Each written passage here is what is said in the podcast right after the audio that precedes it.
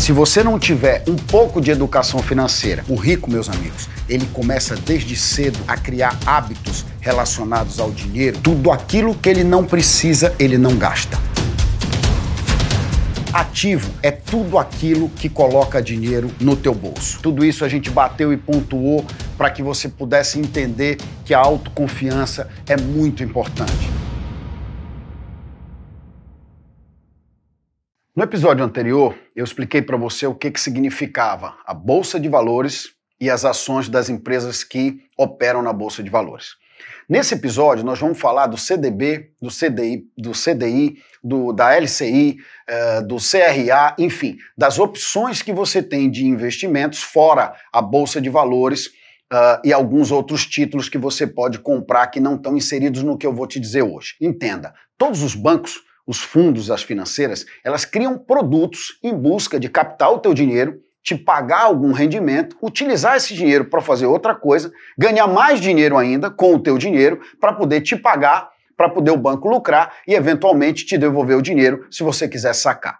Para isso eles criam produtos. Então, hoje a gente vai falar para você aqui do CDB, que é um certificado de depósito bancário. Ora, o que é o CDB? O CDB em outras palavras, é o banco olhando para você e dizendo assim: olha, me empresta o teu dinheiro, por uma taxa já pré-fixada, vamos dizer por 1% ao mês, que com o teu dinheiro eu vou usá-lo para emprestar não por um, mas sim por 8, por 9 ou por 10 para um outro terceiro, e com essa operação eu vou ganhar dinheiro, vou poder pagar os teus juros e vou receber o teu capital de volta. É isso que significa o CDB. E aí vem, por exemplo, o CDI, aí vem a LCI, aí vem a LCA, o CRA, o CRI, que são todos produtos que, assim como o CDB, são criados por bancos, fundos, gestoras de investimentos para fazer captação de dinheiro em troca de pagamento de juros. Então, quando você tem o teu dinheiro para fazer investimento,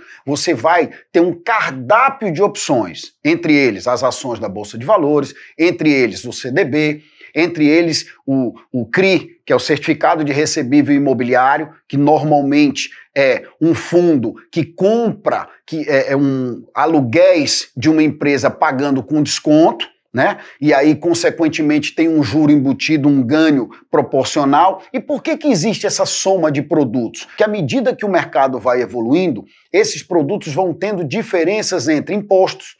Por exemplo, se você comprar um CRI, você não paga imposto de renda se for pessoa física. Por quê? Porque o governo criou uma lei para permitir a criação desses certificados de recebível imobiliário para o desenvolvimento do mercado imobiliário no Brasil e como incentivo para eu ou você, as pessoas físicas, adquirirem esses certificados e terem o resultado de juros e sem pagar o imposto de renda para você colocar o teu dinheiro lá e a pessoa poder fazer o empreendimento imobiliário.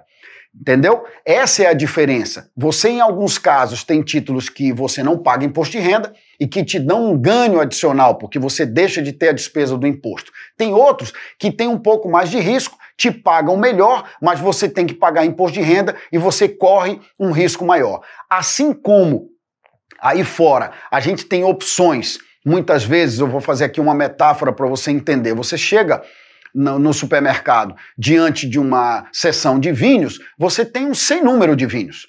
Que não importam só pelo preço, porque tem diferença de uva, tem diferença da região, tem a data da safra, tem uma série de detalhes, mas tudo é vinho. É a mesma coisa no mercado dos títulos e dos certificados.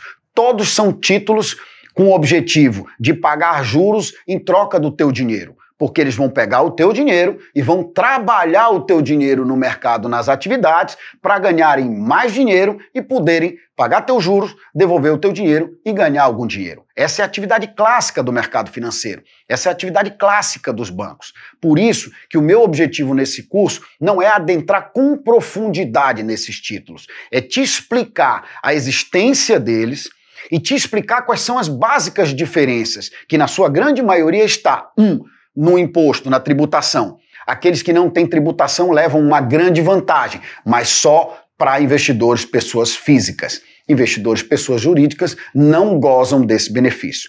Dois, a taxa de juros. quanto mais tempo o teu dinheiro ficar na mão do credor, quanto mais tempo você aplicar o teu dinheiro no banco, mais ele vai te pagar juros.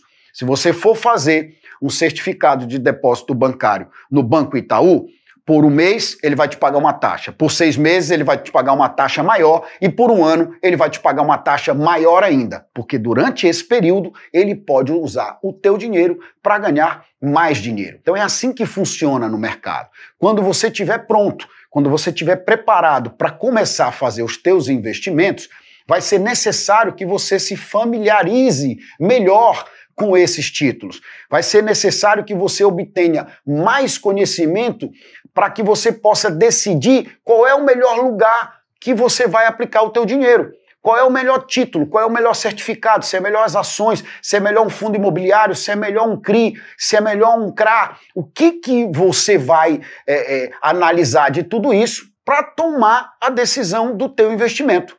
Hoje eu quero apenas te explicar a existência deles e por que você deve analisá-los com uma, uma, lupa, porque na sua grande maioria você tem as taxas de administração, você tem as despesas dos fundos e você tem a taxa de juros e o prazo que o teu dinheiro vai ficar preso. É muito importante você analisar isso. Mas aqui nesse curso a gente não vai ter condições de adentrar nisso com profundidade mas em outro curso que eventualmente a gente venha a colocar à sua disposição, ou outros autores que estão aí fora, como o Tiago Nigro, que é um excelente mentor para te explicar sobre a Bolsa de Valores. Você pode fazer uso dele, ele tem cursos pagos, mas também tem cursos gratuitos, tem muito conteúdo disponível na internet. É só um exemplo. Existem vários outros que também te passam esse conhecimento, que também te explicam sobre as ações e sobre os títulos e sobre o mercado. E ao final você ainda tem a opção do agente autônomo, que é uma figura pouco difundida nos livros e pouco difundida no mercado porque é uma criação relativamente nova no Brasil. O agente autônomo, na verdade, é aquele cara que vai poder te orientar nos teus investimentos. É um consultor de investimentos que ele trabalha de forma autônoma, onde ele pode te apresentar um cardápio de opções, como eu disse aqui para você, e dentro disso te colocar quais são os riscos, dentro disso te colocar quais são as taxas de juros e dentro disso te melhor posicionar em razão do teu perfil, ser mais conservador, ser mais agressivo, se você quer correr mais risco, se você quer correr menos risco. É o agente autônomo que vai poder te ajudar nesse processo de escolha do teu investimento. Mas a minha mensagem para você, e que é o mais importante aqui hoje desse nosso episódio, é explicar que você vai ter muitas opções. Portanto, não tenha pressa, escolha com calma e escolha dentro do seu perfil